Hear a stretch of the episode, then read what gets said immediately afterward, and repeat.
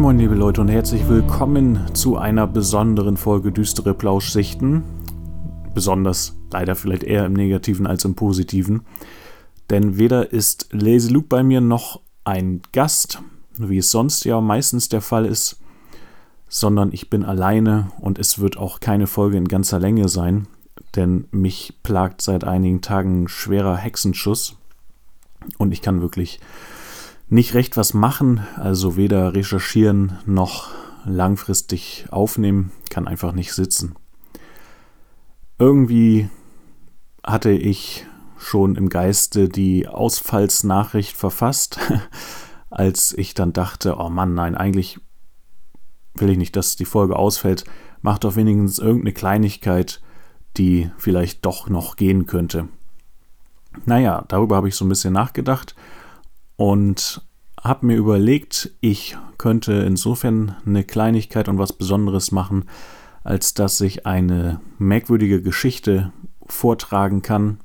Das wäre vom Format her sonst vielleicht eher was für merkwürdige historische Nachrichten, aber das Format läuft ja nur auf YouTube und alle Leute, die den Podcast über den normalen Podcast-Feed verfolgen, bekommen diese Folgen ja gar nicht müssen extra zu YouTube gehen, wenn sie sich das denn anschauen wollen oder hören wollen.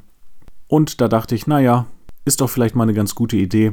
Dann bekommen diejenigen, die nie auf YouTube vorbeigeschaut haben, vielleicht auch noch einen kleinen Eindruck von merkwürdigen historischen Nachrichten und vielleicht gefällt es ja dem einen oder der anderen und man fühlt sich inspiriert, fortan auch eben merkwürdige historische Nachrichten zu verfolgen. So oder so dachte ich mir, ist es vielleicht besser als Ausfall oder gar nichts.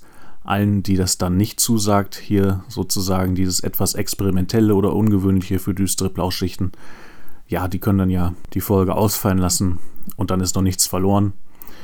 Äh, wie gesagt, Ausfall wäre ja sonst auch da gewesen. Vielleicht mag es aber ja sogar ein paar geben, denen das irgendwie doch noch eine Kleinigkeit bringt, beziehungsweise ein bisschen Unterhaltung bringt oder interessant ist. Ja, da nun also genug der Vorrede. Ich werde jetzt die besagte Geschichte einmal vorlesen und dann vielleicht im Nachgang, je nachdem, noch ein paar Worte dazu sagen, vielleicht aber auch einfach so stehen lassen, werde ich ein bisschen davon abhängig machen, wie es schmerztechnisch ist, denn ja, tatsächlich trotz Schmerzmittel ist das äh, mitunter recht unangenehm. Aber nun die Geschichte. Ein merkwürdiger Fall von Besessensein.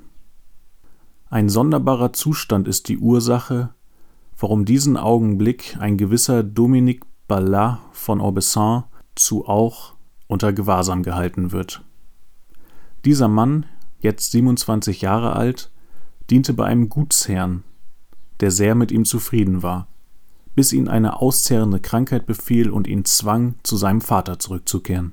Sein Übel verringerte sich dort aber nicht, sondern wurde noch ärger, und dabei wurde er gegen jedermann aufsässig und schlug zuweilen um sich.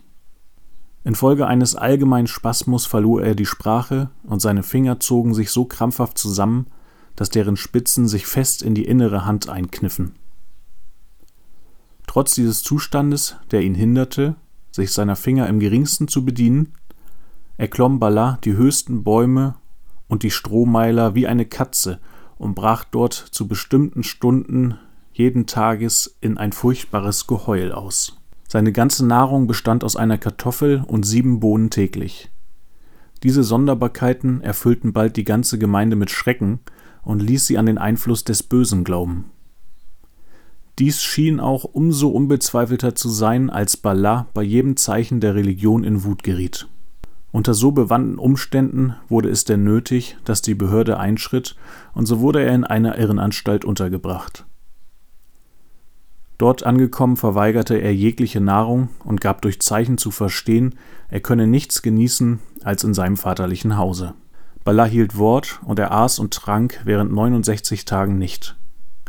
Von dem Zustande des Unglücklichen gerührt, ließ die Behörde ihn zu seinem Vater zurückkehren, welchen Weg, zwei Lieues, er zu Fuß zurücklegte und dann mit dem größten Heißhunger über das ihm vorgesetzte Essen herfiel.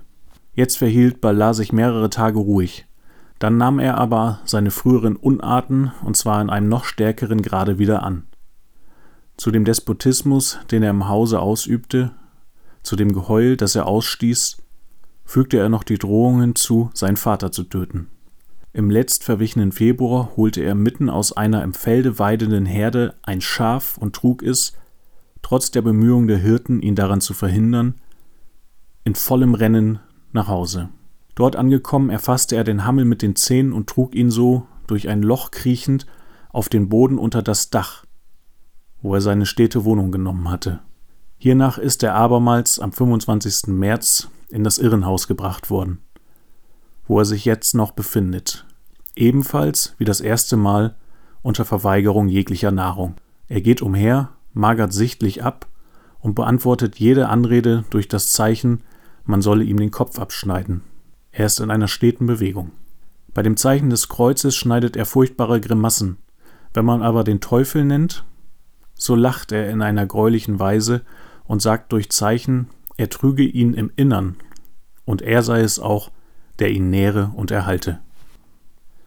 Ja, das war also diese kurze Geschichte. Recht dramatisch, wenn sie denn wahr ist. Ich habe sie in dieser Form aus einer Schrift von 1842. Das könnte also ungefähr der zeitliche Horizont sein. Und ja, ein weiteres Beispiel dafür, dass oft die Grenzen und Interpretationen von verschiedenen Erscheinungen, sage ich jetzt mal, fließend sein können. Wir haben hier ja davon gehört, dass eine in Anführungsstrichen Irrenanstalt involviert war zu den Zeiten äh, in der Regel noch deutlich unangenehmere Orte, als ähm, man das vielleicht heute kennt. Da hat sich sehr viel getan, Gott sei Dank. Ja, gleichzeitig aber eben auch das Gerücht oder die Idee in den Köpfen der Menschen, dass hier was Übernatürliches vorgehen könnte. Ich weiß natürlich am Ende des Tages wie immer nicht, was da jetzt korrekt ist, inwiefern die Geschichte wahr ist aber ich fand sie doch bemerkenswert und interessant, da sich das beschriebene Verhalten ja dann doch eben ja irgendwo an der Grenze des Denkbaren bewegt und wahrscheinlich auch je nachdem, wie man so tickt, äh, diese Grenze vielleicht mehr oder weniger unterschreitet oder äh, überschreitet oder eben auch nicht. So, viel mehr will ich dazu auch nicht sagen. Tatsächlich, wie gesagt, rückenbedingt. Wenn ihr solche kuriosen Schätze, nenne ich es jetzt mal, Geschichtenschätze aus der Vergangenheit zu schätzen wisst, dann wäre vielleicht tatsächlich ein Vorbeischauen auf YouTube gar nicht verkehrt. Da versuche ich alle zwei Wochen sowas oder ähnliches in einem Kurzformat, wie gesagt, namens merkwürdige historische Nachrichten aufzubereiten.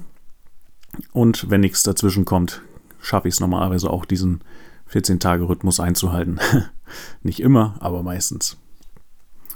Naja, Leute, also wie gesagt, nochmal sorry, dass das hier keine vollwertige Folge im eigentlichen Sinne ist, aber vielleicht eben doch besser als gar nichts. Ich wünsche euch alles Gute und hoffe natürlich, dass ich mich dann in zwei Wochen mit einer regulären Folge Düstere Plauschlichten zurückmelden kann. Bis dahin alles Gute und ich sag reingehauen.